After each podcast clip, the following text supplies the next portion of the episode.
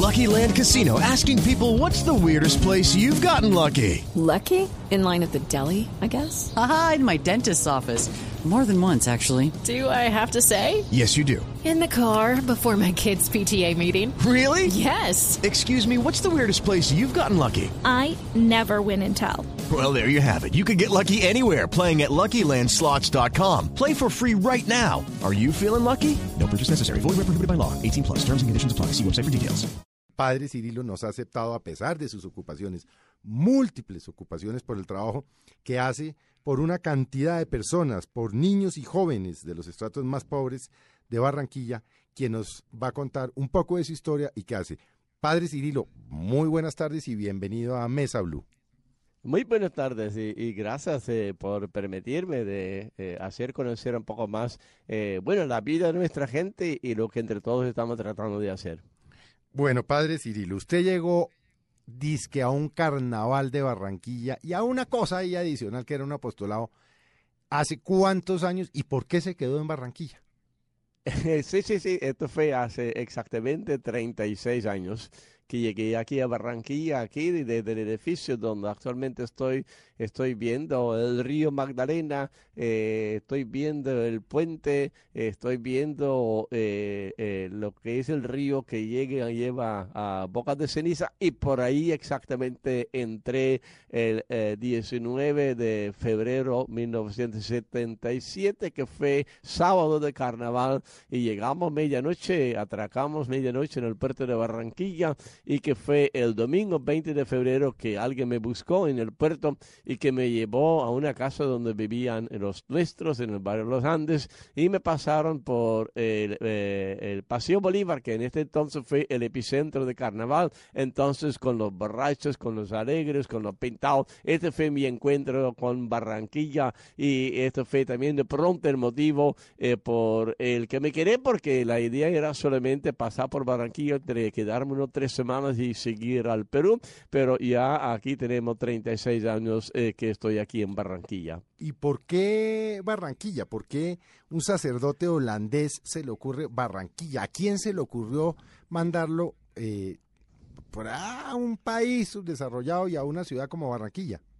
Eh, sí, creo que, que, fue con algún propósito, será porque eh, mi destino final era eh, Lima, uh -huh. Perú, donde iba a trabajar como sacerdote y de pronto también como enfermero y en lo que llaman allá los barrios jóvenes, los pueblos jóvenes, las barriadas. Sí, Pero cuando estaba preparando el viaje me invitaron a que pasara por Barranquilla, que visitara unos compañeros nuestros y después que siguiera mi camino al Perú.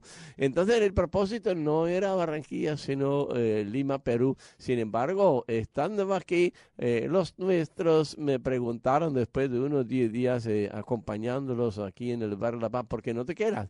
Y bueno, yo viendo todo lo que todavía había por hacer en este barrio, que fue el último barrio de Barranquilla, el barrio La Paz, yo dije, después del barrio solamente había trocha y culebra. Eh, yo vi que todavía había mucho por hacer, faltaba salud, educación, bueno, tantas cosas que la gente necesita para tener una vida un poquito más digna. Y bueno, yo lo vi como un reto y dije, aquí sí podemos hacer algo, por eso entonces si me invitan, yo aquí sí me quiero. Bueno, pero antes de que nos empiece a hablar de lo que usted, de las obras magníficas, que tal vez por estar allí no conocemos quienes estamos en otras ciudades, ¿a quién dejó en Holanda?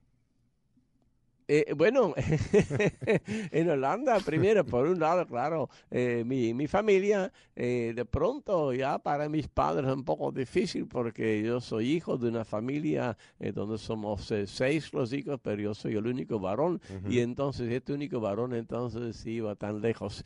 bueno, ellos sí, después lo aceptaron, ellos sí vieron que yo estaba feliz aquí y después, claro, también una cantidad de amigos de la universidad con los que habíamos compartido tanto, amigos y amigas. Bueno, ahí dejé estas personas y ellos sí entendían que, que bueno, más bien aquí en Barranquilla, con todo lo que había para hacer, este era más bien conmigo. Y entonces alguna persona con los que tenía una relación más, un poquito más, más, más, más firme, dijeron, bueno, si este es lo que tú quieres, entonces que sea feliz. Y así fue que dejé estas personas allá y seguimos con una comunicación eh, muy buena. En este, en este entonces un poco difícil, claro, porque no había internet, entonces todo era por cartas que demoraron tres semanas, cuatro semanas, pero bueno, seguimos comunicándonos y intercambiando eh, las cosas de nuestra vida. Sí. ¿Y algún corazón roto?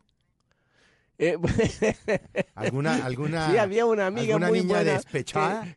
Eh, una, una amiga muy buena que se, que se llama y se llamaba Tone, que, eh, que ella cuando me escribe cambia la T, que la primera letra de su nombre en una Z, entonces ya es Soneke, y Soneke quiere decir uh, sol, solcito, porque son es sol. Entonces así siempre ella me, me, escribió firmando con Soneke, quiere decir que quería seguir siendo el sol en mi vida, y siempre ha sido así. Eh, ella, claro, que cuando yo tomé la decisión, eh, eh, contenta porque sabía que, bueno, este era mi camino, y yo también contenta porque de después sí eh, encontré cuando en uno de los primeros viajes eh, de regreso a Holanda que había encontrado eh, un muchacho hasta de pronto mucho mejor que yo y con ah, este consiguió novio, ¿no? Sí, Sony que consiguió novicito, ¿no?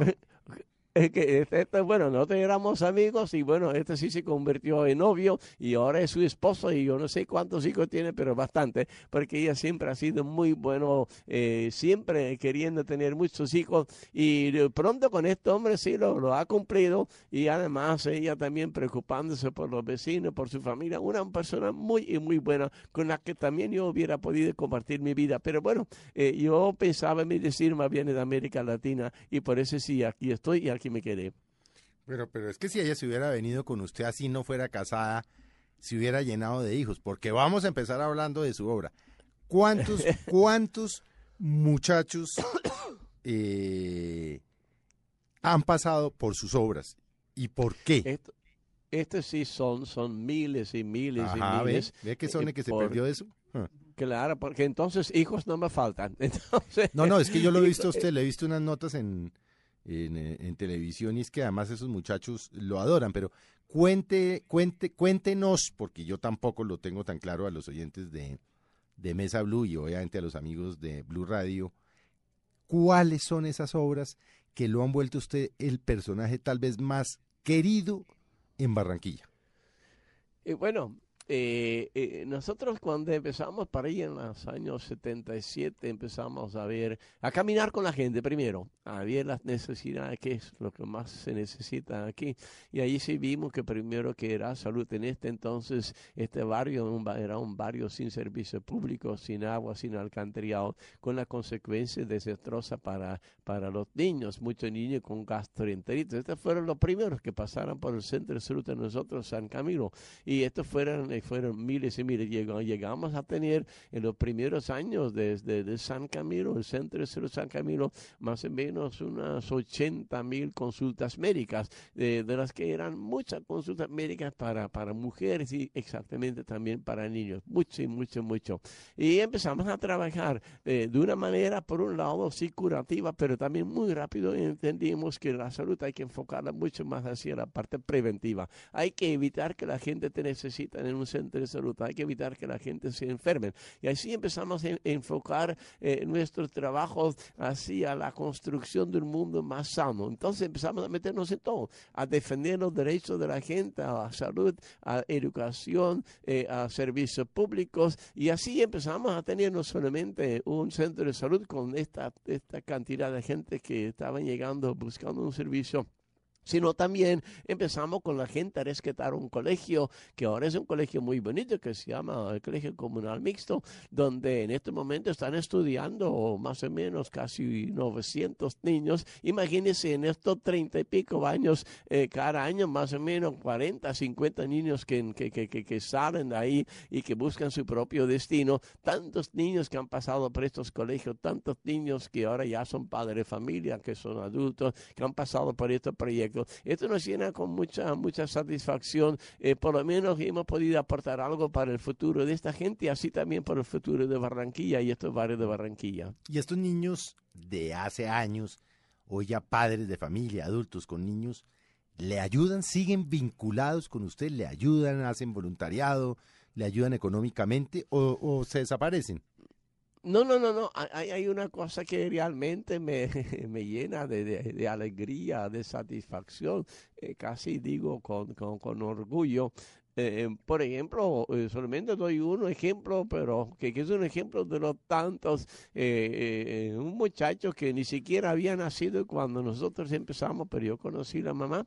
Eh, ella muy vinculada a la, a la, parroquia y así también a las obras, acompañándonos muchos en los diferentes grupos que teníamos. Todavía me recuerdo, teníamos un grupo que se llamaba eh, Amigos de los Enfermos, que eran entonces personas del barrio que nos acompañaban a buscar los enfermos enfermos, a visitarlos en su casa, a ver qué podemos hacer. Bueno, eh, una de estas madres después tuvo un niño, Harvey.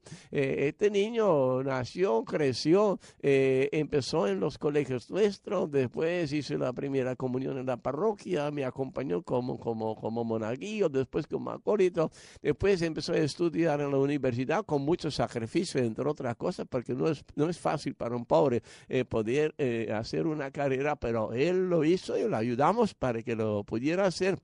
Ahora, este muchacho ya es un eh, profesional, es un contador. Y entre otras cosas es un contador que, que, fue mi contador, pero yo pensaba, este muchacho tiene mucho más futuro, entonces hablé con algunos amigos de Gas de Caribe para que lo tuvieran allá, ahí está. Pero este muchacho hasta anoche estaba todavía en mi oficina, me está ayudando con lo que son los contratos que tenemos con eh, el distrito de Barranquilla, los contratos para el ancianato, el contrato para la biblioteca. Y me siga ayudando, me siga acompañando. Y además, además todavía mucho más nos acompaña en el, en el ancianato con actividades para los ancianos, eh, forma parte del coro, canta con eh, que en la misa allá en el ancianato los domingos de la mañana, pero parece que siendo joven todavía no es suficiente porque también en la noche lo veo ya en la parroquia también acompañando al sacerdote. Mucha gente que han recibido mucho, pero son mucha gente que también están dando mucho todavía ahora usted empezó, y, quiero volver un, un, poco atrás, padre Cirilo. En, tengo entendido que usted empezó con una, en, en, materia de prevención de salud, con un muy pequeño centro de salud. ¿Qué tiene hoy?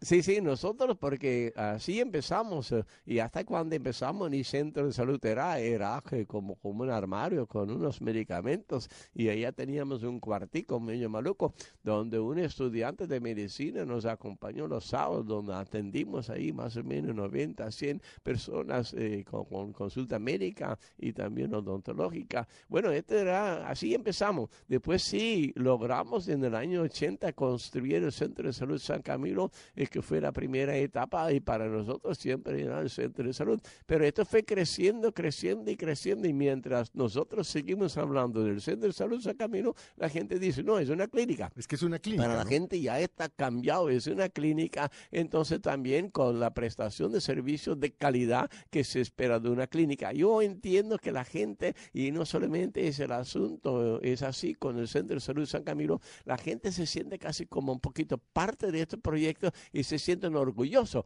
que en, en, su barrio hay una clínica que no solamente un pequeño centro de salud, sino una clínica que presta todos los servicios del primer y segundo nivel de salud y además tiene una, una urgencia donde se atiende 24 horas eh, todos los casos que llegan allá, todas las personas que en la noche a las 2, 3 de la madrugada tienen un problema, de la madrugada tienen un problema, ahí llega nuestro centro de salud, lo que ellos llaman la clínica San Camilo.